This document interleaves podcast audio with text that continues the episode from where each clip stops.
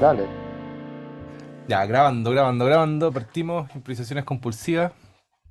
Capítulo 90. Estamos capítulo 90. Tenemos que hacer un especial a los 100. No sé qué vamos a hacer. El especial de los 100, de veras quedan 10 capítulos para los 100. Sí. Genial. Estamos- Eh, capítulo 90. capítulo 90. Y, mm, y logré convencer que Carlos pagara, porque al final está difícil, está difícil llevarlo por el lado de la piratería esta cuestión, porque ver series piratas está difícil, pues. Es tan fácil por los subtítulos y toda la cuestión. Eh, HBO, y en HBO hay varias buenas series. Sí, Eh, de- Hoy me de- di cuenta que hay buenas películas también. No, sí, claro, hay harto. Ah, hay que advertir que no estamos auspiciados por HBO. No, ojalá, pero no. aunque, aunque sería una gran idea. No, no, no, no, no nos oponemos. Y, Bueno, y vimos We Own This City, de básicamente de un de uno de los directores de series, quizás como el más brillante, por ponerle una- un adjetivo, que es, eh, es David Simon. No sé si tú has visto otras cosas de David Simon, pero Sí, David, po, The Wire. The sí, po, Da- David Simon es considerado una de las mentes maestras de la serie. Eh, Show Me a Hero, Treme y The Dutch son unas súper buenas series. Hizo The Wire, que está considerada como. Yo no la he visto entera, me falta Yo me verla. puse a verla, yo me puse a verla ahora, No, pero me de que genial. había visto La ciudad nuestra, pero no me gustó tanto. ¿ah? Yo la había visto hace muchos años. Se parece demasiado a La ciudad nuestra. No, claro, pero es más chiquitita la ciudad nuestra.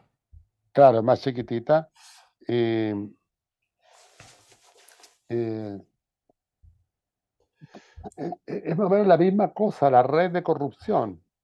Sí. Pero, déjame hacer el pequeño, la pe- pequeña introducción. La, la ciudad es Dale. nuestra. eh, mm, está dentro de la creación David Simon. David Simon ya no escribe ni nada, es como un, es como un fantasma, así. Está, es parte de. Porque de hecho se pone como creación David Simon. Pero no es como el director, ni el guionista, ni el productor. pues Marcus, Marcus es el director. Claro. Pero él está detrás de, de los lineamientos principales. Yo, yo sabéis la sensación que tengo que los directores de serie no son los que cortan. ¿ah? Yo creo que No, no, para nada, para nada. el- el- eh, cuando ponen eh, una idea de, ese es el tipo. Claro, claro. Y esta serie está ambientada en... Ay, era... ¿dónde era? ¿Atlanta o Detroit? No, No. era Baltimore, Baltimore, Baltimore, igual que The Wire, claro, Baltimore. Los Vuelve dos a- son del me- Sí, vuelve a Baltimore. Eh, Él es de Baltimore. Sí, sí. Y, mm, y son... eh, Es la historia de unos policías eh, protagonizada por, para mí, uno de los actores Buenísimo. Me ¿ah? encanta el, el John Bert, Berthal, Bernthal, Damme. eh, que tiene como... mm, Siento que tiene un aire como Al Pacino, así, el antiguo Al Pacino. Pero ah, será que uno ha visto muchas películas de Al Pacino y ya lo encuentra parecido a todos sus personajes, Claro. Pero, es tiene- natural. pero Al Pero Pacino, Al Pacino como de... mm, de Taxi Driver, como ese de Al Pacino. No, claro, ese Al Pacino es, ese es distinto a todos los Al Pacino Sí. ha hecho Al Pacino. Tiene como esa cosa masculina, eh, dura, media nihilista. No, a mí me pareció, no lo había visto este John Bertal. No, no, No, no sí, yo lo, conozco. yo lo había visto en varias cosas. Y el, y el, y la- lo que pasa es que esta, esta serie está, está contada, es un caso real, contado desde el punto de vista de los policías, del problema del abuso policial en Estados Unidos, sobre todo en estas ciudades donde hay muchos afrodescendientes. Y, mm, y, y nada, pues, pareciera que fuera una serie común y corriente de policía, que un poco como la muestran o como la pintan, como se ve a primera, a primer ojo, pero de a poco se va armando una trama que también tiene que ver mucho con el día de, el día de hoy, como que los problemas no son, son, los problemas modernos son súper complejos y las soluciones no son, no son simples. Entonces, eh, cualquier solución media populista eh, es un, es un- una mirada súper eh, como limitada de, de- la realidad, po. Entonces eh, pasa que la, la- la serie te va proponiendo como un punto de vista y te vas dando cuenta de, de lo complejo al final que es como la, el abordar ese problema desde, desde la magnitud que significa ese problema, porque es el problema de la fuerza eh, desmedida policial y de la delincuencia desatada. ¿Cómo, cómo, cómo hacer que las dos cosas eh, se junten, con- convivan? Eh, espérate, antes de que sigamos, probemos un poco el micrófono, que parece que está con un micrófono que no es el que funciona, Ah, lo pongo al tiro. porque está como sonando fuerte, como raro. Un segundo. Por suerte he hablado poco, ¿ah? No, sí, sí, sí. Lo- que, que sonó como un poco reventado, entonces parece que está entrando por tu audífono. A ver, ahora. A ver ahora, hola, un, dos, tres. Aló, Sí, ahí sí. ahí estamos. Sí. Esto es parte del distanciamiento que producen las obras importantes. Claro, pon el micrófono. Mostrar el aparato de producción. Claro, claro. Cambiamos, cambiamos el micrófono. Cambiamos el micrófono. Bueno, ¿en qué estábamos? Estábamos en, en que los, tú decías que la- lo, lo que se cuenta aquí es algo que está ocurriendo en el planeta. Es, es una complejidad eh, que está difícil de abordar, pues, que es, por un lado, delincuencia, que obviamente mm, es un problema, que haya delincuencia, eh, pero por otro lado es cómo, cómo la fuerza policial enfrenta la delincuencia. Y el otro problema que está presente en esta serie es la corrupción policial, debido a la falta de apoyo estatal. Eh, entonces es una trama súper enredada mm, que está, yo creo que está presente hoy día en todo el planeta, ese problema. Pues. O sea, e- e- es, la tormenta perfecta. Porque los policías, los argumentos que dan no, eh, no son aceptables, pero tienen cierta lógica porque ellos quieren ganar plata. ¿Ah? Claro. Ellos, ellos son emprendedores en el sentido de que nos reímos mucho los emprendedores. Ellos quieren ganar plata y arman su negocio. Entonces tienen cachados a estos tipos que tienen plata guardada porque venden coca. eh, van, los detienen y les roban la plata. Entonces la, la movida es perfecta porque nadie les puede decir nada porque nadie sabe más de eso que ellos. Y al mismo tiempo es una plata de narcotraficantes y ellos se la reparten. O sea, ahora, por otro lado, es que por eso digo que es una tormenta perfecta, porque por otro lado, ellos eh, reprimen lo suficiente, entonces se llevan preso a medio mundo, sea culpable o no sea culpable, si no es culpable le inventan una cuestión, le ponen una, algo en el bolsillo, una pistola debajo de un auto, en fin, porque el alcalde necesita eh, Rendir, pues. Necesita bajar la delincuencia, sacar a los delincuentes de la calle, dicen ellos, limpiar las calles. Entonces, nadie les dice nada porque, primero porque no saben muy bien y si supieran les da lo mismo, capaz que incluso a ellos les pasen plata también. Y segundo porque en la medida que disminuyen los, los, los- los delincuentes en la calle, en la medida que limpian las calles, la posibilidad de ser alcalde del, del- del próximo candidato aumenta. Se está ofreciendo. O no, la, la- la posibilidad de mantenerse en el poder Claro, del gobernador o del alcalde aumenta. Entonces, eh, está todo amarrado. Eh, eh, el- Sí, el- y, a mí, y uno de los problemas que aparece, que me encanta, que me encanta, bueno, eh, es una serie que va, va decantando de a poco, y, y como que yo te decía que el capítulo 4 creo que ahí uno empieza a entender todo, porque están los tiempos, los tiempos del relato medios cruzados. Entonces uno al Sí. principio no entiende nada. Y, Sí. parece, y, se ve, y se siente muy, muy, como que no va hacia ningún, hacia ningún lado. Pero después, este tipo tiene un gran talento para para unir personajes, para hacer las tramas, los personajes súper coherentes, súper... O sea, todo lo que el manual de guion de Maki puede exigir está presente acá en este, en este tipo de serie. Si uno quiere ver un, un buen guion de Maki, en este tipo de Aquí serie está. está presente. Sí. Aquí está. Claro, eh, ahora yo creo que la película, la, la serie, los primeros capítulos, efectivamente uno se pierde porque uno, el- uno no es un espectador norteamericano. También. Es probable que a los espectadores norteamericanos les resulte más fácil entender. Bueno, Porque bueno, para claro, porque el caso, el caso existe, porque el caso es real. Claro, el, de- el del, ¿cómo se llama? El Freddy, Freddy Gray. Eh, Eh, espérate, digo al tiro. Te lo tenía acá en la mano. Eh, eh, del Wayne Jenkins. no, no, no, yo estaba pensando en el, el tipo que mataron, Ah, ah, sí, claro, sí, sí, sí. El Freddy, Freddy Gray creo que se llama. No, no, no se llama Freddy Gray, pero sí. Pero es uno de, de varios conocidos. Entonces, eh, aquí está, Freddy Gray, que lo asesinaron los policías en el 2015 Claro, por abuso de fuerza. claro. Y, y- y- y- y bueno, ahí se armó un escándalo en Baltimore. eh, y luego fue asesinado en Minneapolis George Floyd, que todo el mundo claro. ha visto hoy día en la... Entonces, ahora, todos los, los- los- los tipos que, que matan son negros. Entonces, eh, también ese es otro problema. Y la poli- lo- los policías, la mayoría son blancos. Sí. No todos, hay negros también, pero la mayoría son blancos. Entonces, hay ahí una mezcla tremenda. Por eso yo decía la tormenta perfecta, porque está todo amarrado. Todo amarrado para que la gente que tiene el poder se aproveche de los que no tienen el poder.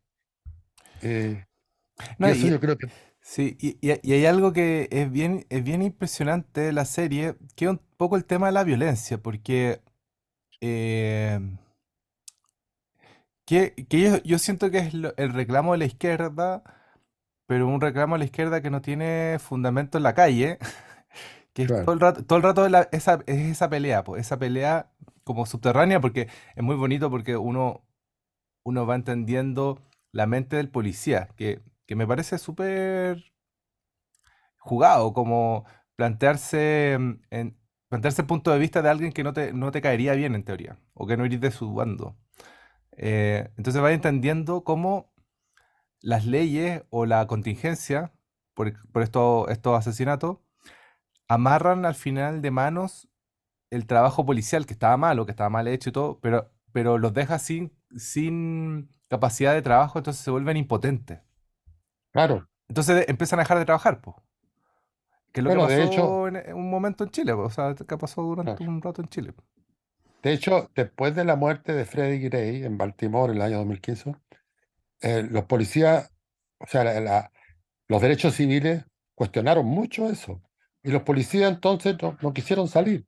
Yo creo que lo hicieron intencionalmente y aumentó la delincuencia. Claro.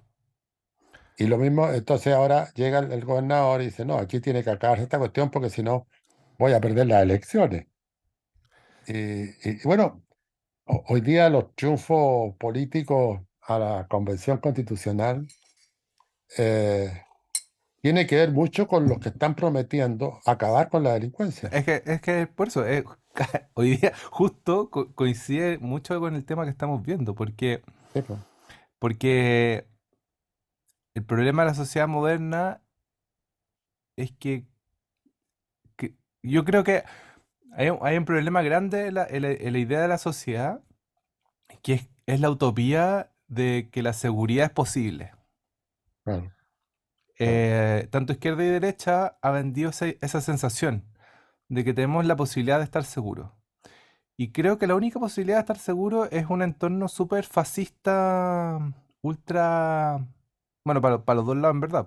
Un, un nacionalsocialismo súper controlado o un, Autoritario. o un fascismo militar súper controlado, eh, donde no hay delincuencia pero tampoco hay libertad.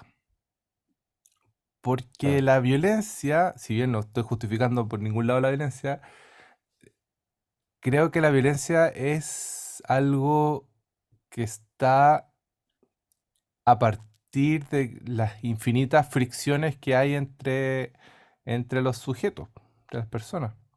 Las infinitas posibilidades de fricción. Entonces, ¿cómo se detiene la violencia? No sé si hay una respuesta para eso de manera fácil. Y eso, y esa es lo interesante de la serie, que te plantea varios, varios caminos que se están llevando a cabo y de repente empiezan a chocar estos caminos. Eh, chocan con la, con la realidad, como con la imposibilidad de llevarse a cabo. Ah, y la, y la la serie no, no predica. No, para nada, No, ¿no? Sí, es la no, no hay una religión detrás de la serie, no hay, no hay un discurso eh, crítico y recomendable. Eh, No hay recomendación, digamos, sino que instala el problema. O sea, el problema que en cierta medida eh, logra, logra, lo- logra cierta justicia, pero todos sabemos que, que es muy parcial, que eso no, eso no, no se va a cerrar. Eh, Y como tú decías recién, eh, la fantasía es que vamos a eliminar la delincuencia. O sea, que, y, y pensándolo en un término más histórico, que vamos a eliminar a los bárbaros. O sea, bárbaros van a haber siempre. Eh, eh, eh, fuera de la frontera y adentro de la frontera, Claro. rico o pobre. O sea, hay, la barbarie es una cuestión que, Es que que, existe. es que porque, porque mucho tiempo pensamos, y el discurso que venden los republicanos, es que la barbarie la hacen los malos, po, como si hubiesen buenos y malos. po. No, Y po. por lo general la barbarie la hace el, la con- el contexto y la condición en, en una cierta circunstancia de las personas. Son O decisiones sea, que, que toman las personas y que producen violencia. claro, pero también, también la violencia la ejercen estos poderes, esta, esta violencia atroz, digamos, la ejercen poderes que son imposibles de atacar, imposibles, o sea, frente a los cuales uno no se puede defender. O sea, aquí la policía, y eso es una cosa que se ve muy bien en la serie, Ah, es la terrible, es policía, terrible. eh, los tipos son, eh, a- a- hay una violencia que se ve en los cuerpos. Sí, Ah, y, se ve también en el lenguaje que usan, en el modo como escupen, cómo se salen, cómo cierran la puerta del auto. Todo es, todo es, es como bárbaro también. O sea, hay uno, eh, eh, el, el ataque de los bárbaros no solo son los delincuentes, son los policías también. claro, pues el, el John Bertal es como, es un tipo súper, por eso digo que es como súper brusco, súper, con esa masculinidad súper de héroe de los 60, 50, tipo John Wayne, tipo Harry Claro, Sucio. claro, eh, John Wayne era eso, tipo rudo, hasta pa- bueno, hasta para tomar las cosas, para claro, tomar agua. eh, y al mismo tiempo tienen una, estos personajes, uno puede pesquisarlo en la historia del cine americano, está lleno, eh, con mucho éxito además. Tienen una, una violencia amistosa, también podríamos decir, o sea, donde, donde se entiende como cariñoso al darle un empujón al otro, sí, o tratarlo mal, decirle estúpido, decirle miserable, sí, eh, Pero el otro se sonríe porque entiende que es como un gesto cariñoso, o sea, se empieza a dar vuelta toda la cuestión. mm, Cómo se empujan, cómo se tratan, cómo, cómo responden, eh, eso está súper bien planteado. Sí, sobre todo en este personaje, pues, porque este personaje, que es como el personaje principal, viene a ser como el jefe que par- parten mostrándolo de, hay como tres líneas, tem- creo que son tres líneas temporales. Una cuando parte siendo policía, cuando sale recién a la calle, que el tipo era súper violento, pero así extremadamente violento.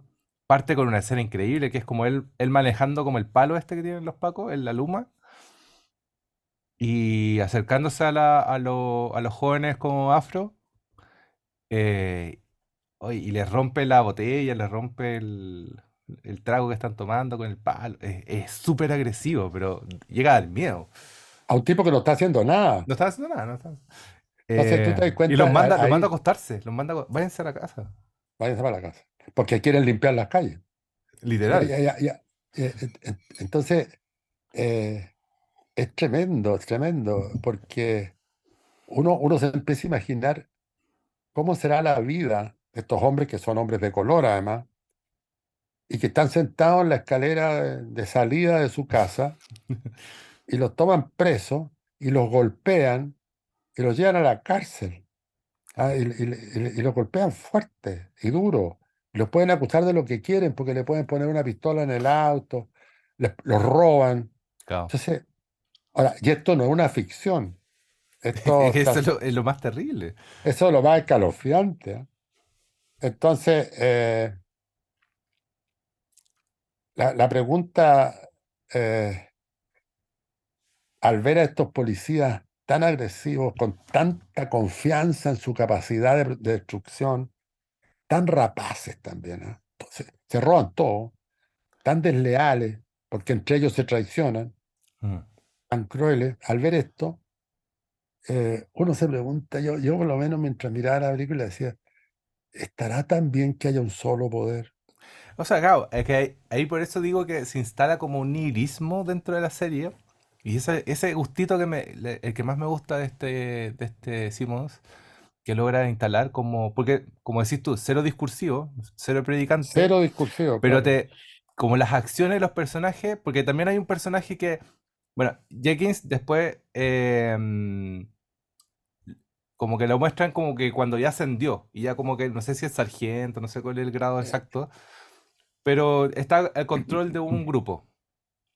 Y ahí el tipo se- eh, eh, como que es manejando a la gente, a, a su, a sus compañeros, manejándolo, también es súper violento, pues súper como que obliga a los otros a hacer cosas que, que son crímenes, pues, criminales, robar, quitar parte de la droga. Lo que hacen es como robarle droga a algunos, a algunos, a algunos tipos para tener, para ponerle a otros tipos si es que es necesario, y robarle la plata en efectivo a los tipos por, porque la plata en efectivo no la pueden, lo- lo- las personas no la pueden reclamar, por así decirlo, porque nadie, Claro. nadie puede ser O, constante, o- nadie o- puede o dejar vender, constancia, claro, nadie puede o dejar vender la constancia. droga también, porque también venden La guardan, droga. sí, pues.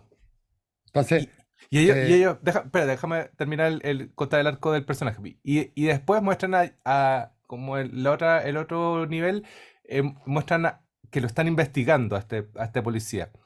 Porque es como que la PDI estuviera investigando a los pacos, porque creo que el FBI o el... o el- sí, hay pues, una F- mezcla, porque el FBI, son... el FBI está investigando a estos policías. Eso es. Claro. La fiscal, como una fiscal regional o algo así, es también que es como, hay una, hay una personaje que es quizás la más triste de todo, que es una mina que está como, es como si fuera la persona encargada de, mm, de derechos humanos de la, del, del, del Estado o de la, de la- Ella del gobierno federal. del gobierno federal. Entonces ella está como fiscalizando también que se protejan los derechos de los de las personas que son pre- apresadas y investigando a los policías que tienen muchas denuncias. Eh, Ella se- se llama Gunni Mosaku. No, y ella, eh, su personaje es súper, notable. es súper triste, súper terrible. Es como esa impotencia de sentir que está todo mal y que no hay forma de arreglarlo. Es que Ella renuncia al final. Pero es que ¿qué podía hacer?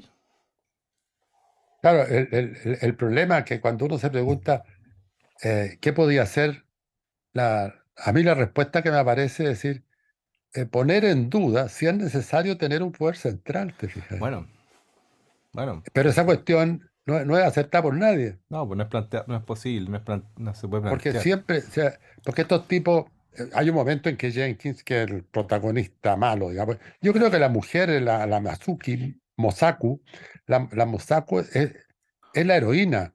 Claro, Eh, pero una ahora- heroína impotente que no puede hacer nada. Eh, claro, eh, ahora es curioso porque la película son, hay dos mujeres nomás. Eh, la, la Mosaku, que es la jefe de los derechos civiles, que tiene un rol importante, y otra mujer que interroga, que actúa re bien también, Sí, que de- que, es del FBI, que actúa muy silenciosamente, pero estupenda. Eh, el resto son todos hombres, todo hombre. salvo algunas mujeres delincuentes que gritan porque están entrando a asaltar, cosas así, pero son todos hombres. Es una película de machos. Mm. Eh, entonces, eh, estos machos en el poder, en cualquier poder, eh, son no, no solo peligrosos, sino que son muy difíciles de controlar.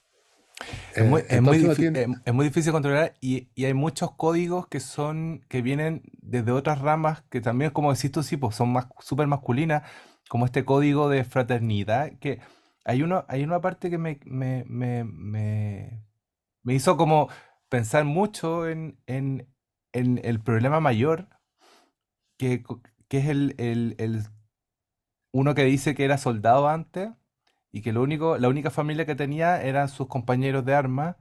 Claro. Entonces, por eso había como, había como hecho una cosa, no sé cómo contarla para no hacer spoiler, pero como que había mm, falseado una prueba para que alguien no se fuera preso.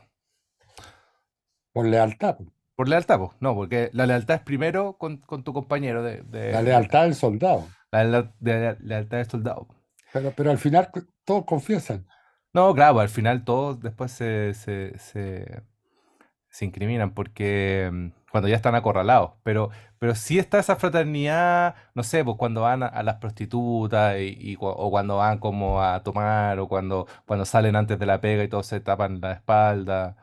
Porque te acordás que hay, muy, hay mucho robo chico, que ta- también creo que es muy, que es impresionante porque uno cree que solo pasa en Latinoamérica o como en esta cultura más latina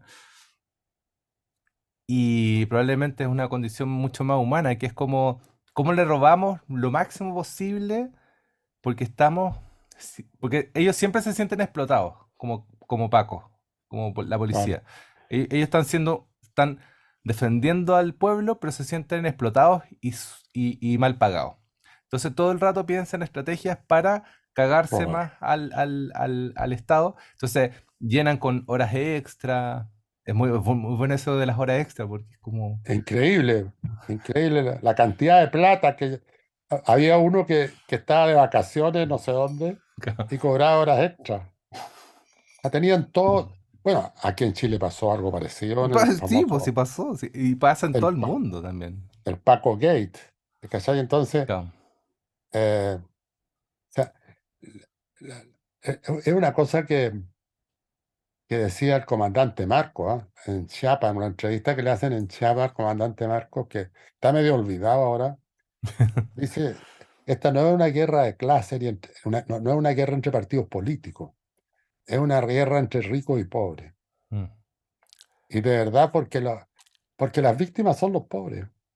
eh, y, y- y los otros están en el poder, y desde el poder pueden hacer lo que quieren. Por eso ellos dicen, la ciudad es nuestra.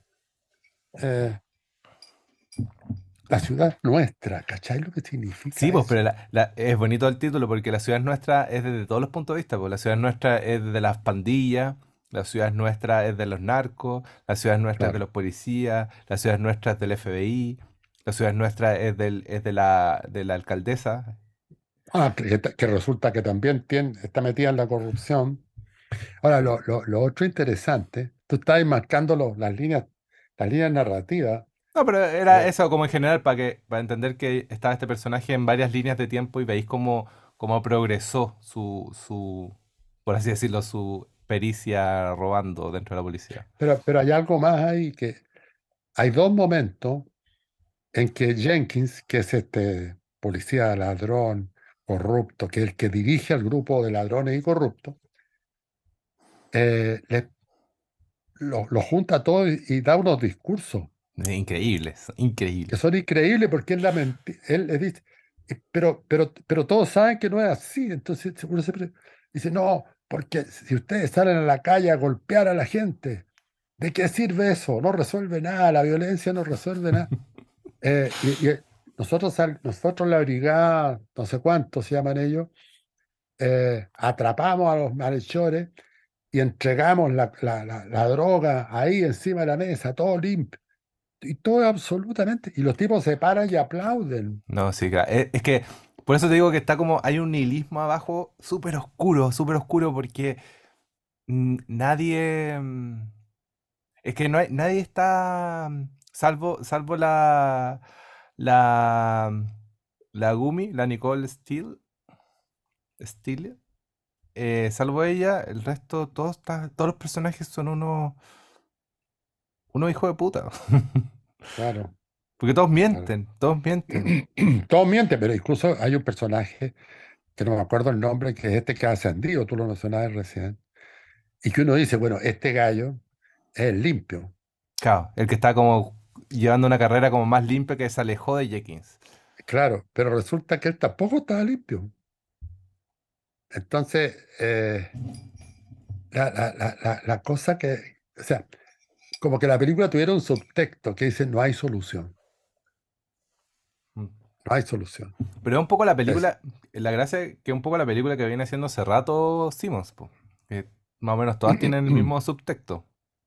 Claro, bueno, pero también es la película que se viene haciendo desde los años 40, desde la Con Maltés para adelante, te fijas.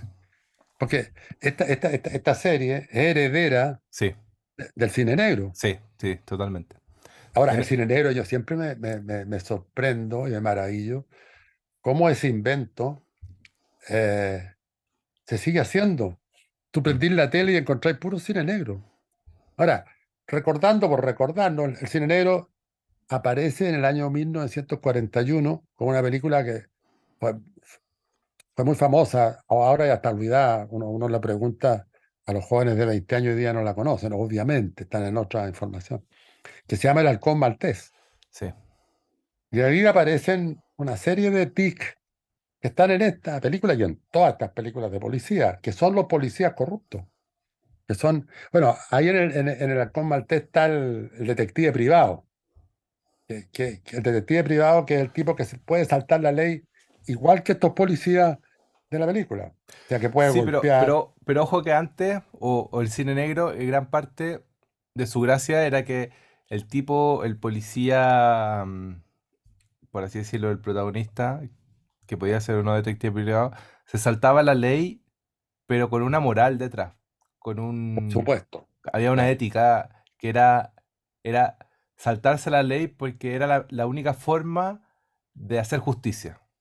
Es que es lo mismo que está planteado acá. Pero aquí, Estos, estos pero, policías se saltan la ley, claro, no para hacer justicia, sino que para, sí, para mejorar su negocio. Pero ojo, ¿ah?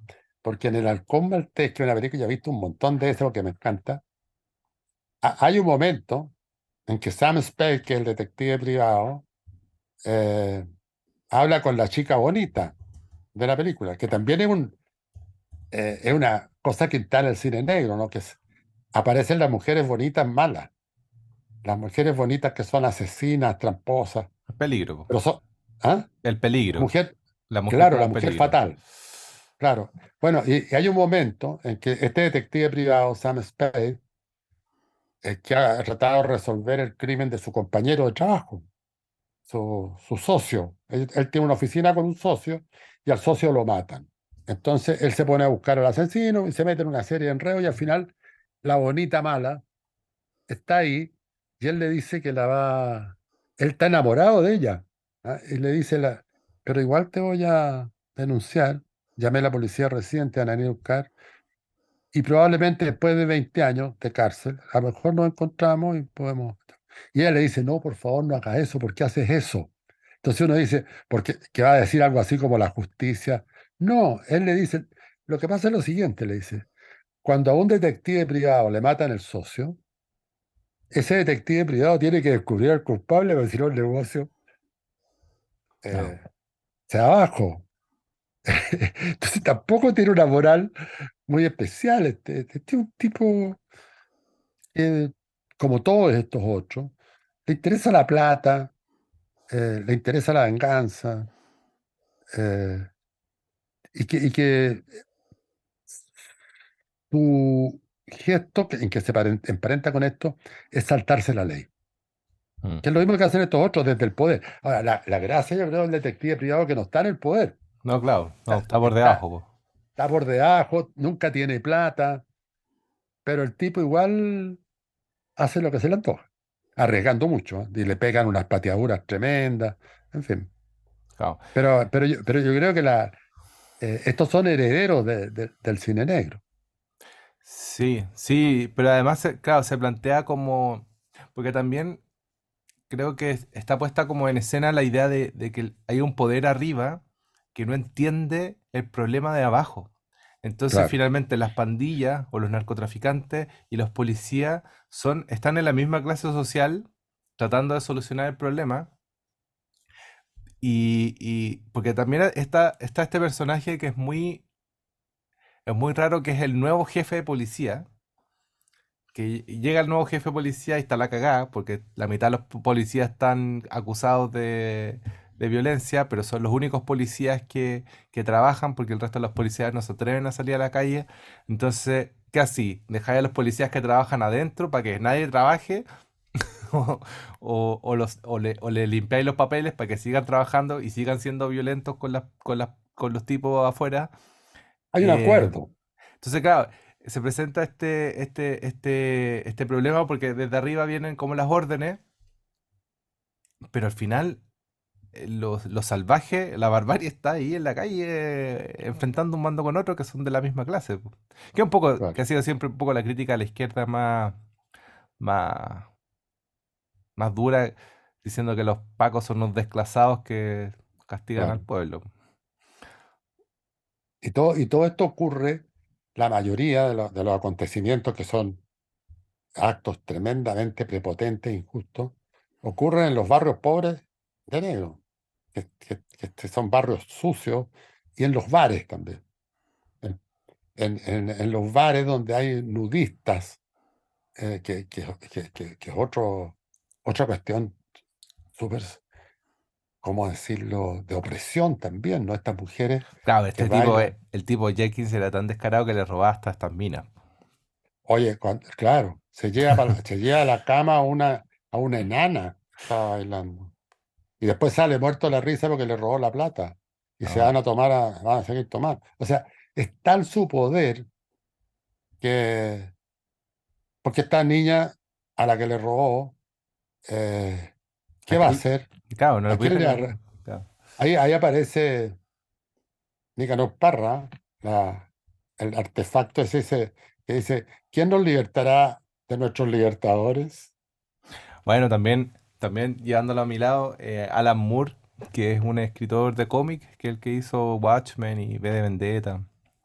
Pero los cómics son los buenos, las películas no son las buenas. En The Watchmen la, la tesis es súper buena, pues es súper como ese artefacto para vos. ¿Quién vigila a los vigilantes? ¿Quién vigila a los vigilantes? The Watchmen se supone que son superhéroes, ¿cachai? Eh, la idea de que son superhéroes tipo Superman, Batman, como, como puros alter egos de esos personajes famosos y todo el rato va reflexionando sobre si estos tipos con todo el poder del mundo quisieran hacer cosas malas, ¿quién los puede controlar? Claro, nadie. Uno tiene, o, tenéis que creer nomás. Claro. Que bueno, en Chile está pasando eso, el, tema de la nueva, no sé si salió o no salió esta ley que les da autorización para disparar. No, sí, salió, pues ya se han echado no sé cuántas personas. O sea, no hemos visto, no está como en primera plana la cuestión, pero creo que ya, ya van al menos, yo sé, como de cinco casos de los tip, de los pacos disparando las UCI que han matado personas. y eso, y eso que están matando delincuentes ahí, se supone. Pero, pero también podrían matar al vecino, ¿te cachai? O sea, es que obvio que siempre son delincuentes. Claro. Porque. No, pero, pero, pero el tipo puede vengarse de, un tipo que le levantó la polola. pero por eso, pero siempre va a ser un delincuente. Dentro de la estadística, Ah, claro. policía Ah, lo, ponen como delincuente, claro. Claro. Porque es tu eh, palabra versus la del policía, pues. Entonces, uno, la pregunta que, que- yo me hacía durante toda la, película, eh, ¿uno tiene que confiar en el poder? O sea, la, votación que, a través de la cual uno elige un presidente y se supone que el presidente elige a las Fuerzas Armadas y todo eso, eh, ¿será siempre la correcta? ¿Podrá él vigilar a los que nos vigilan, como dice Nicolás Parra? ¿Quién nos libertará de nuestros libertadores? Eh, mira, por ejemplo, un, caso tremendo, yo encuentro muy doloroso para mí, por lo menos, porque yo fui muy, muy entusiasta de la Revolución Cubana. Eh, en Cuba no hay delincuentes. O sea, porque la, la represión es brutal. O sea, se acabaron los delincuentes. Pero al mismo tiempo, hace unos meses atrás hubo una rebelión popular contra el gobierno, ¿te fijas? Entonces, ¿qué, ¿qué, está pasando ahí? Se, logró la paz, se logró la eliminación de la delincuencia. Tú en Cuba podés caminar sin riesgo alguno, en fin. Pero no tenéis libertad para pensar distinto. Entonces, eh, como que no hay posibilidad de arreglar las cosas desde un lugar en el que uno confía nomás, sin, pero que pero no puede sino confiar, porque, porque no puede no puede investigar, no puede no, no nadie, te entrega información, nadie te da explicaciones. Eh, o sea, cuando, cuando la policía le dispara a la gente, y el tipo dice, le disparé porque me está tratando de atacar o no sé qué. y, cuando solo, y cuando solo ese, ese argumento es válido, o sea, cuando, cuando el, argumento del, policía es, eh, él me está atacando y no hay otra forma de, cuestionar ese argumento, ¿por qué no mentir? Claro. Entonces, eh, el, eh, o sea, uno tiene que o sea, la única posibilidad para mantener una situación de control eh, con la delincuencia es generar un poder que ataque a la delincuencia, pero en el que uno pueda confiar. O sea, No. que, que no sea un equipo de delincuentes, como, como en el caso de esta película, que por lo demás no es una ficción, es lo que pasaba en Baltimore. No, no sé qué estará pasando en Baltimore. No sé cómo habrán recibido esta película los No, habitantes eh, de increíble, Baltimore. ¿no? Increíble, increíble igual como se... se- Por ejemplo, eh, algo extraño es eso, que acá en Chile no hay, no hay posibilidad de cine policial de esa manera porque nadie puede hacer algo en contra de los pacos. Menos ahora, po, Ahora sí que, ahora sí que no, pero ni siquiera antes, no hay muchas películas, creo que no, no recuerdo ninguna que hable sobre los pacos. O sea, el caso del Paco Gate. O sea, no, no, no solo no se puede hablar contra los Pacos, sino que la, la periodista esta de apellido Allende, ¿cómo se llama? La Paulina que, Allende, la que, la que echaron por, por decir Paco. que dijo Paco, la echaron de la pega en la tarde. Claro. Entonces, ella se equivocó, está bien, no era el momento, lo que tú queráis. Pero, digamos, son intocables. Es un síntoma de algo, Es un síntoma de algo mayor, po. porque es, es muy atrevida la película también, te fijas, O sea, esta, digo, la serie, eh, La ciudad nuestra, porque ponen a los policías como unos sinvergüenzas, como unos ladrones, como unos tipos crueles, eh, etcétera, etcétera, etcétera.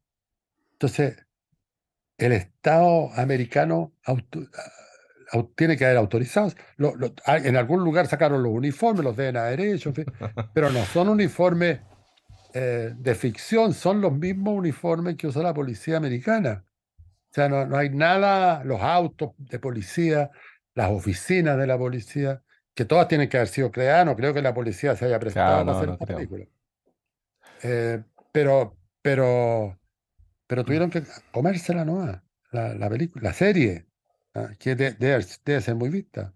Los habitantes de Baltimore, que a lo mejor les cargó la película también, porque no quieren que su ciudad aparezca como ese lugar de pura corrupción. Entonces, ahí hay un espacio raro, un intersticio raro, que con estas cosas ocurriendo, se puede hacer una película que delate estas cosas.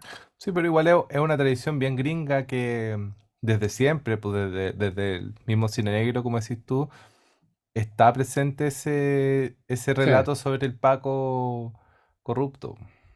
claro, eh, eh, yo, yo lo que pensaba es que al final la película demuestra que se impone la justicia, finalmente.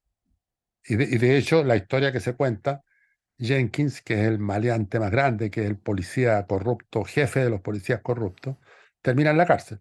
Ah, pero no contamos el final. Te- ya, si termina la cárcel, lo sabemos, pero es una escena increíble la, la final. No, no, yo, yo digo que tal vez esa es la, la manera de defenderse de los autores de la película. Decir, bueno, lo estamos demostrando que hay corrupción, pero también hay Justicia, salida, hay justicia. hay justicia. Eh, pero igual, eh, uno, uno, uno como espectador se da cuenta que esta justicia que hay eh, es como un granito de arena frente al temporal Claro. de, de Bueno, corrupción que eh, va a seguir. de- y hay otra línea, hay otra línea de, de, relato que, es, que también es re interesante y ahí esa pega mucho a los progres, como la corriente más progresista de, de la historia, que es el tema de, mm, de que los fiscales, al haber trabajado tantos años y como solo por ensayo error nomás, se va creando una inteligencia donde se vuelve súper difícil, que es lo que pasa hoy día precisamente en Chile, se vuelve súper difícil para un Paco, un carabinero, llevar y terminar bien el juicio de las personas que metió presa. Porque también un poco el problema de estos policías corruptos parte desde, de- desde ese punto, porque si no tenéis las pruebas exactas y súper concretas, No hay na- caso. nadie, se- nadie queda preso. Entonces Claro. los tipos empezaron a robar cocaína o tener más cocaína de la que tiene un tipo porque la manera más fácil de que el delincuente quede preso era cargarlo con más droga o con armas o con lo que sea. Eh, pero los fiscales al mismo tiempo se vuelven súper buenos defendiendo a los, a los imputados. Entonces el policía queda un poco a la deriva frente al juzgado, frente al juez, frente al... No, no sé bien cómo es el, modelo allá. Eh, porque los fiscales son súper hábiles para desmontar el relato de los policías. Y hay una escena muy importante dentro de la serie donde Jenkins se enfrenta a esta cuestión y está pero realmente choreado porque no puede contra el fiscal. Que reunió pruebas. Eso es muy común en, la, en el cine americano de crímenes, porque si no hay pruebas no te, pueden, no te pueden eh, meter preso ni te pueden acusar. Entonces lo que ellos hacen, estos policías, es inventar las pruebas. Claro. Hay una escena increíble que el tipo le pega a otro por nada eh, y, le roba la plata también, creo, no me acuerdo bien. Y, y, se da cuenta, ah, no, le da un balazo. El Jenkins, este policía corrupto, le da un balazo al tipo, por nada. Sí. Entonces agarra el teléfono y llama a un amigo y le dice, ¿sabes qué? Necesito un favor pero ahora mismo. Pero estoy comiendo, le dice el otro. No, no, no, es que tenéis que ir a mí traer una pistola. Y métela debajo de un auto por ahí. Y el tipo llega, pone la pistola debajo del auto, le dice, ya está hecho. Me deis una. No, me deis miles. Eh, y se va. Y por supuesto que encuentran la pistola y dicen, bueno, anda armado. me atacó, yo le disparé y se acabó. Entonces, es terrible, es muy angustioso eso, porque eso le puede pasar a cualquiera.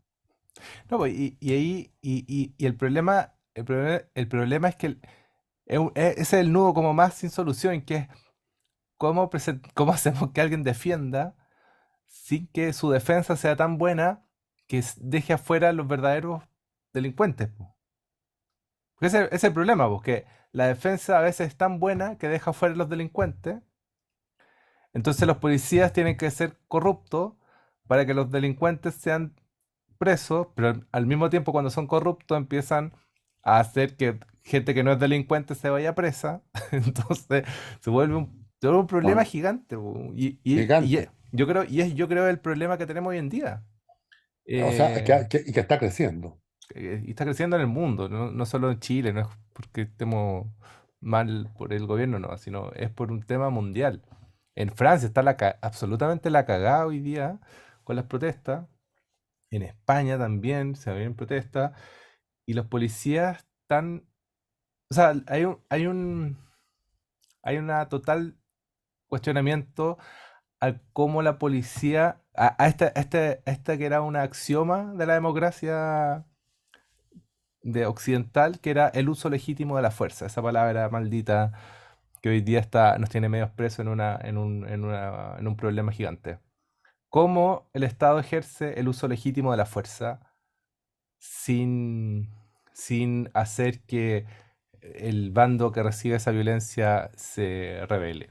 Porque el problema es ese, porque reciben, reciben palos de los pacos y no es que se vayan para la casa ahora las personas. Porque antes esa, esa lógica, el uso legítimo de la fuerza tenía un, había detrás un, una como superioridad de poder más absoluto, eh, más incuestionable quizá, y era como, no sé, me imagino en los años 20, años 30, los, salían los pacos contra los manifestantes y les disparaban, así como en la, la cantata Santa María, como, como todas estas masacres que han pasado, la, el primero de mayo y todas estas cuestiones.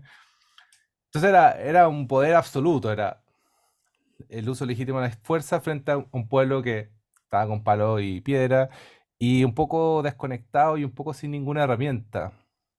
Hoy día la gente tiene más herramientas para defenderse en el sentido de que puede grabarse, puede, puede construir un relato, que antes no se podía construir ese relato de víctima. Claro, tiene herramientas comunicacionales ahora. Ahora, igual es, es interesante eso porque, espérate, estoy, voy a tener que, pararme un segundo Dale. eh, a, a- a enchufar la- el cargador. Un segundo. Dale, dale. Fue más de un segundo. No, está bien. Ahí lo, ahí lo editamos. Ahí, ya estoy. Eh, bueno, otra, otra cosa de la puesta en escena, porque estamos hablando de política. eh, hablemos de, de, la- de las operaciones, que, que me parecieron muy interesantes. Eh, la mayoría de los personajes que están en esta película, en esta, sigo diciendo película, en esta serie, eh, no son bellos. O sea, e- este no es un desfile de modelos, como, o sea, tú ves estas películas, eh, he visto series también, las españolas sobre todo, en que todos pareciera que vienen saliendo de un desfile de modelos. Mm. Son tipos estupendos, No, claro, chicas estupendas. claro, es que, bueno, Simmons tiene este, esta característica también que es, es un realismo más, un realismo más sucio, un realismo Más donde, sucio. donde no está simplemente la puesta en escena de lo bello, eh, están los Eh, eh, cuerpos. eh, Hay, una- hay una que yo vi que es súper interesante igual, quizá no es tan, tan buena como esta, pero que se llama Treme, que es, que es después de Katrina, y es sobre unos músicos de blues o, o blues jazz, como, como una banda en, New Orleans, eh, cuando pasó ese huracán y quedó la cagada. Eh, también, pues ahí se ven cuerpos que tú decís, o, o- o al menos los extras, toda la gente que, que aparece como extra, son, tú decís, sí, son de ahí, o están muy bien casteados, pero son, son cuerpos de ese lugar. claro, o sea, lo- lo- los segundos planos eh, están poblados por personajes, inclu- incluso las mujeres de los segundos planos, La, tampoco la- son sí, son súper bonitas. O sea, hay, hay, hay, hay, hay- bueno, está este realismo sucio. ¿eh? que, mm, de, de hecho, la, la, la ida que ellos hacen dos, tres o cuatro veces, o más, a lo mejor no me acuerdo bien, a este, a este stripper, a este lugar de, de striptease, eh, tampoco, las mujeres, tampoco lucen mucho a las no, mujeres. claro, no es, no es erótico. O sea, eh, ellos sacan eso y uno, y uno lo que siente es una molestia por la vulgaridad. Mm, La, y, y por, y por la prepotencia también, y el trato a las mujeres, que es una cosa, eh, bueno, de hecho, cuentan esta historia donde él se, ve la- se va a la cama con una de ellas eh, y le roba la plata. sí. Y cuenta, y cuenta divertido a los otros. Quería reclamar, ya saqué toda la plata. O sea, eh, Bueno, y también, también lo que es súper bonito es la, la intro, como la intro de los capítulos, que es como una ah, serie de fotos en blanco y negro. Está muy buena, muy buena. Y son pura gente afro eh, que son reales, pues son fotos de verdad. Con fotos reales. Y algunas detenciones de cuadro también me parece que hay. Y entre medio Pe- muestran a los policías reales, como... pequeños desplazamientos. ¿Sabía qué me recordó la presentación de, a lo mejor tú no viste esa serie, que se llamaba Vareta. Ah, no, no. Vareta era un detective que tenía un pájaro que se ponía aquí, un pájaro blanco. Eh, bueno, esa serie tenía una, una, a mí me gustaba mucho. eh, en ese tiempo la- la- se veían las series, las series por televisión, uno tenía que estar atento ahí a la hora a verla. Y veía los capítulos semana a semana, no como ahora que lo- lo- los veis todo el mismo día. pero-. Y Vareta tenía esa introducción.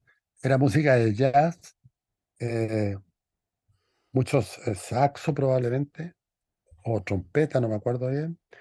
Y mm, fotos fijas, suma a la ciudad, todo en blanco y negro. O sea que, que son todas la- las variantes de cómo el cine negro ha ido creciendo Mm, y ha ido adquiriendo nuevas formas también.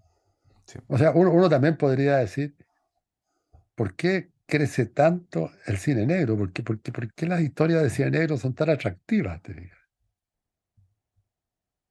Eh, y claro, porque eh, la delincuencia ha venido aumentando. Entonces son historias que no son todas de, lo, de la vida real, pero son la relación ciudad-delincuente, ciudad-policía. Mm, eh, son, son esa, y, y son historias entre personajes que no son lindas. A mí- Y y esto de lo lindo y de lo, de lo feo eh, me llama mucho la atención porque me acuerdo de haber estado viendo una, una serie española eh, y todos los personajes eran como si, como si se hubieran vestido recién para el plano y todos con unos cuerpos espectaculares, eh, hombres y mujeres, ¿ah? las mujeres, las, las jóvenes y las viejas, mm, todos eran regios.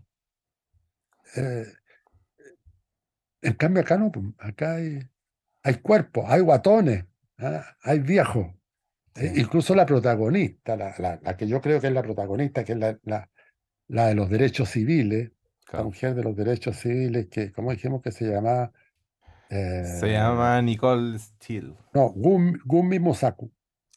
Ah, claro, la actriz es Nicole Steele. Eh, incluso ella, que, que es muy bonita. O sea, la, eh, la personaje se llama Nicole St- Steele. La, la- ella Ah, se llama claro, el personaje. Mosako. claro, el personaje. eh, el personaje este, ella, ella es muy gordita, Claro. es, es muy linda de cara, eh, pero es gordita. Eh, entonces, no, no, no, no, no es la chica perfecta, tampoco. Eh, no, no hay mujeres lindas en esta película, ni, ni hombres lindos tampoco. O sea, lindo en el, en el sentido, en el peor sentido de la palabra, digamos. ¿no? Lindo, Claro, en, el sentido que no hay, no hay como un erotismo en la cuestión. Pues, claro, no- Además que hay una cosa también que como recurso más narrativo, porque sí, hemos hablado de harta política porque igual la, la serie igual es súper sí, po, es súper tradicional, pues no, no hay como, o sea, e- es un buen cine tradicional. pues. A mí me gusta el cine tradicional. a mí también. Él tiene un tiene una cosa con el documento que me encanta, que me encanta ese tipo de película, que es como van present como un- de cierta manera vais viendo la progresión o el tiempo en el que estamos metidos a través de los formularios de que se llenan cada vez que hay un caso. Entonces unos formularios bien horribles, feos, eh, pero eso te va marcando como el pulso del tiempo. Eh, Sin poner el reloj, sin poner el, el pasaron 10 años, volvimos atrás. Van poniendo puros formularios. Al principio no, no se entiende nada, pues, uno no entiende nada con esos formularios. Pero después vais entendiendo que son los formularios de cu- cuando llenan, que llenan los policías, pues, Claro, el informe. el Ya. informe. Quiero un informe esta misma tarde, dice el policía. Llega. Eh, Y, y esos informes están esc- escrupulosamente guardados. Claro. Entonces, y pero son, la mitad son falsos. O sea, falsos de ellos, que ellos lo inventan. Es que ellos lo inventan, claro. que probablemente sean los originales de la realidad real. Claro, Que me tinca que son los probable. originales. Entonces, todo esto es, una, es como una representación de, de lo peligroso de un poder que ha perdido la ética. Y yo tengo la impresión, sin mucho fundamento, pero por eso digo que es una impresión, de que no hay poder que mantenga la ética. Claro, es que no, no, no hay. mm, No hay posibilidad de no ejercer violencia cuando estás en el poder, quizá. Como esa, esa premisa se hace más o sea, el presente. poder, el poder se apodera del poder este, y actúa con voracidad, porque al final, eh, que eso, tam- eso- eso también se ve en las películas, sobre todo en el, en el cine americano, que los tipos tienen que, desde el poder, desde el Estado, necesitan eliminar a alguien, por la razón que sea. Y, O sea, como, como el caso acá de que, que pilla fantásticamente o intuitivamente el alcalde Carter botando casas, como Claro. construir algo simbólico, mediático, que, que, que no, que no haga nada, porque no, no significa nada, no, no es que corte una red de narcotraficantes ni una cuestión, pero el alcalde se ve en los matinales botando casas de, na- de supuestos narcotraficantes. Y, em, y ahí se ve como al poder en su, como en esta idea como de esplendor, como el, poder ejerciendo el uso legítimo de la fuerza. claro, porque la pregunta es, ¿quién te garantiza que el poder, esto que llamamos poder, y que es poderoso, eh, ¿quién garantiza que ese poder va a actuar con alguna ética? No, no digamos con la ética que me interesa a mí, sino que con alguna ética que yo pueda conocer. No, no sabemos. No Bueno, Ya- sabemos. Yáñez, eh, eh, lo tengo así muy marcado. Yáñez, el, el- el director de Carabineros, cuando pasó esto del caso Naín y estaban con lo de la ley y la votaron al final a, a favor, da una declaración que dice como me da pena, casi llorando, así como con lágrimas, me da pena como hay personas que creen que nosotros vamos a ocu- mal ocupar este privilegio o este uso de la fuerza. Como, como claro, diciendo que jamás en sus cabezas les pasaría ocuparlo de mala manera este, este, esta responsabilidad. Y cuando no tiene que ver con esa ética que uno tiene como pres, porque obviamente la mayoría de los pacos son, son personas cristianas, conservadoras, que, velan por el bien del mundo. Pero en, ciertas circunstancias, teniendo esa, posibilidad o ese, comodín, ¿cómo, ¿cómo no estar seguro de que no lo vaya a ocupar? Porque incluso uno, frente a un, problema, no, se me ocurre ninguno en particular, pero frente a un problema, ¿cómo no ocupar este comodín que te da eh, cierta libertad para pasar por sobre otro? Eso es lo más complejo de las relaciones humanas. claro, y la pregunta ahí, perdón, ¿se puede funcionar sin un poder central que lo maneje todo? Yo, yo diría que sí. No, no, no. Yo, yo, yo diría que sí. Yo quiero creer que sí. Yo creo que se puede. a, lo mejor estoy muy equivocado y, es más atroz, pero, pero yo creo que la, la, la, organización de las comunidades logra algo. Ahora, ese proceso, ¿cómo se hace? No sé. Pero sí en la naturaleza, en la naturaleza no hay poderes centrales. La naturaleza funciona sola, los panales de, de abejas, los hormigueros. No, claro, pero en la, la, naturaleza no existe esta idea de la seguridad y, y, y, la no violencia. Sí, pero nosotros somos naturaleza. No, no, sí, sí, pues, pero nuestro, nuestro gran, la gran muralla con la que chocamos siempre es la sensación de que podemos vivir sin violencia, en el sentido de que voy caminando y piso una hormiga, entonces estoy generando violencia sobre otro no andando pegándole a la gente. Y en, y en la idea de que tenemos posibilidad de construir seguridad, cuando la seguridad es, una idea que debe estar fuera de, nuestro, de nuestras utopías, porque la seguridad no es posible. Claro, la, otra cosa que me, hace pensar todo esto es que a lo mejor nos estamos exigiendo mucho. O sea, es como, como que faltan muchos años por delante para que los humanos y las humanas tengan mm. una vida distinta, más comprensiva, más amable, más amorosa. Porque imagínate que no digamos el nombre, el nombre de Naerdental, o digamos ciudadanos franceses del tiempo de la Revolución, ¿no? 1789. Eh, guillotinemos, no hay problema. Hoy día, sería difícil instalar una guillotina. Pero en ese momento, a nadie le pareció feo cortarle la cabeza a un rey, además. Al contrario. Entonces, pero por decir algo a un ciudadano cualquiera de, de 10 siglos atrás, eh, tenía otro mundo, otro, otro, otro, practicaba otro tipo de violencia, mm. que hoy día nosotros no practicamos. Entonces, a pesar de, esta violencia que estamos viendo. Somos menos violentos que los ciudadanos del siglo XV, por ejemplo, de las guerras. Bueno, Entonces, hay, una teoría que, escuché por ahí, no, no sé bien dónde la, dónde la leí, no, no, no, me voy a acordar, pero era bien fascinante porque cuando existían los, como dijiste, los Neandertal, me acordé. En un momento la humanidad estuvo junto con los Neandertal. Los sapiens y los Neandertal compartieron espacio. Y hay, varios antecedentes que ya están súper comprados de que eso pasó.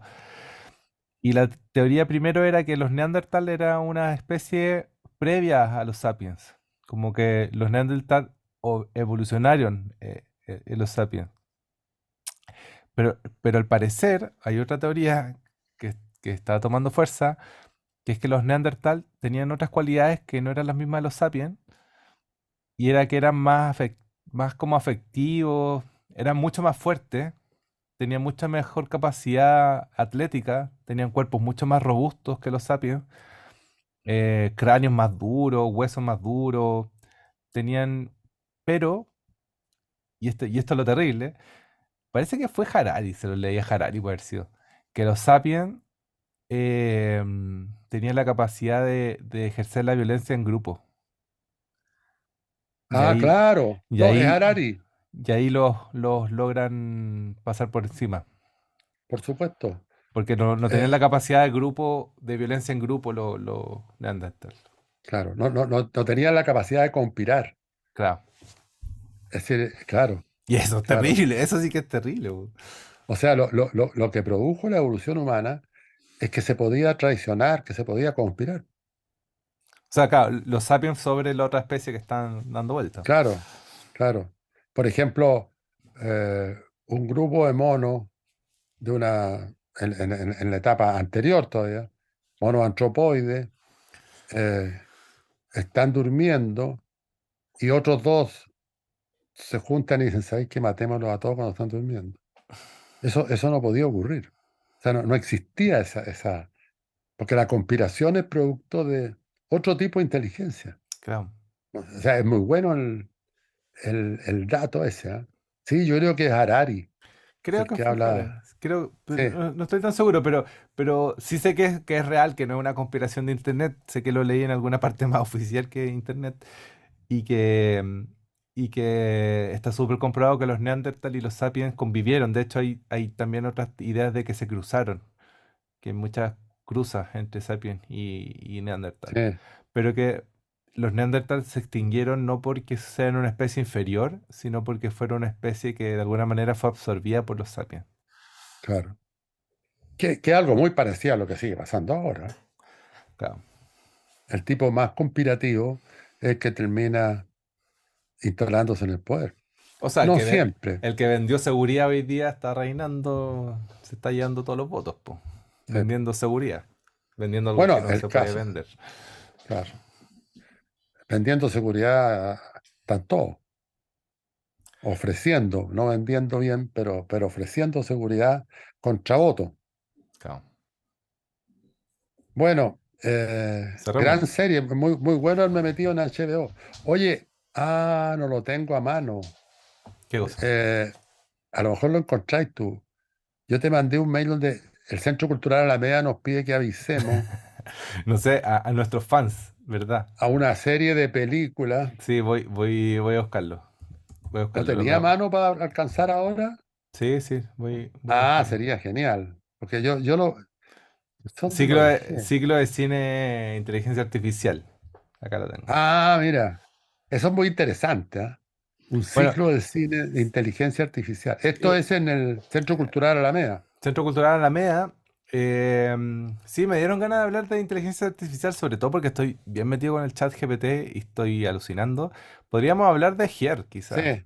¿De cuál? Here, que está acá Ah, la... claro. Sí, es que la eh, inteligencia artificial a mí es una cosa que también yo bajé el, el, el- ¿cómo se llama? El, el chat GPT. el, el claro. Y se me metieron millones de cosas en la cabeza. Yo decía, ¿cómo, cómo van a comprobar es- lo hiciste tú o lo hizo la inteligencia artificial? Es que ahora todavía no se puede, pero yo creo que se va a poder, pero todavía no se puede. Pero dicen Y que Google ya tiene un, un- sí.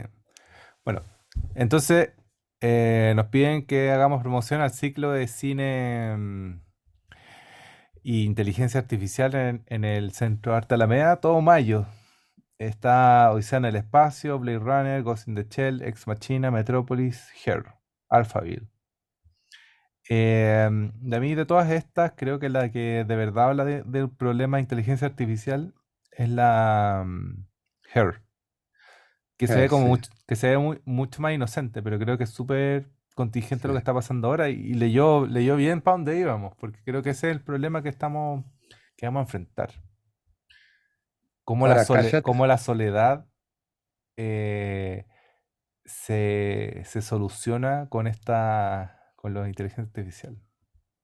Me acordé de lo que dijiste, Soledad, el pensamiento romántico, una canción de Leonardo Fabio que decía, la soledad es un amigo que se va.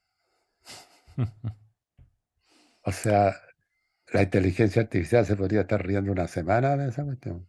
Sí. O sea, Oye, cómo, cómo se va transformando todo.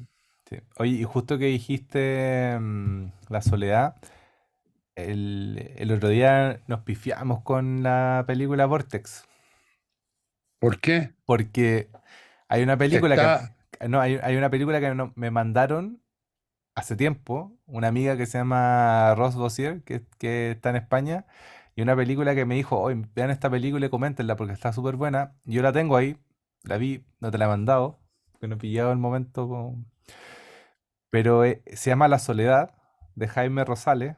No sé si conocía a Jaime Rosales. De nombre, pero no he visto nada. Estaba buena y es con la pantalla dividida. Y es antes, y es Ah, antes que Vortex. no te puedo creer. Es de 2007. Bueno, Y... pero antes de eso está ese, ese videoclip No, no, sí, de... claro. Y están las de Pero, pero, pero, pero, pero, pero el plano contra plano, no, por, o sea, uno no podría usar el plano contra plano entonces, porque está hecho hace No, no, no, claro, claro. Claro, pero está bueno, estaría bueno que la revisáramos, no, no sé si para la otra Sí, semana, pues, pero La sí, Soledad, de- además que es un bonito nombre, una película súper buena de Jaime Muy Rosales, nombre. que es un cine que, que me interesa harto también, que este cine de lo posible. No, Eh, es que es interesante ver que, que, que alguien, o sea, el, el cine se ha venido construyendo a partir de recursos que usaron otros. sí, pues claro. O sea, no, no. Ahora, el asunto, bueno, aquí hay una frase de Ruiz, siempre llegamos a lo mismo. Copiar es acoplar, decía Ruiz. Mm. O sea, no, no, copiar no es malo. O sea, depende cómo, porque si no, todo tendría que partir de cero. No, claro, Entonces, no claro. es, No, pero fui- fuimos bastante tajantes. Yo, yo también sentía sí, como que tenía que haber alguna otra película que era con la pantalla dividida, porque me parecía muy raro que no era, que fuese la primera. Pero claro, tenía esta que la había visto, y la había visto claro, y está, y está la otra, que creo que tú la, no, la Dani la mostró en clase, que es la de Gaundry, Claro, eh, el videoclip. el videoclip, Sí, que, que es casi más interesante que este otro, porque es, es lo mismo al derecho y al revés, sí, sí, en pantalla dividida también. sí. Pero, pero Vortex es una buena película. No, no, sí yo pensé que, porque el otro día conversando me dijeron que estaba en Movie, Ah, está en Movie Vortex, ya. que nosotros no dijimos eso, y dijimos que era difícil encontrarla, creo. Está en Movie. Ya, bacán. Buenísimo. Ya, pues, ¿cómo- cu- bueno, ahí vemos cómo le ponemos a este. Así es nuestro. Mira, ahí apareció un nombre. ¿Cómo le ponemos a este? Este problema, oye, este problema se viene. ¿Cómo le ponemos a este problema? Ah, bueno. Heavy. O la frase de Parra. ¿Quién nos libertará de nuestros libertadores? Esa es buena. Esa es buena. Oye, Parra, cómo se adelantan los acontecimientos.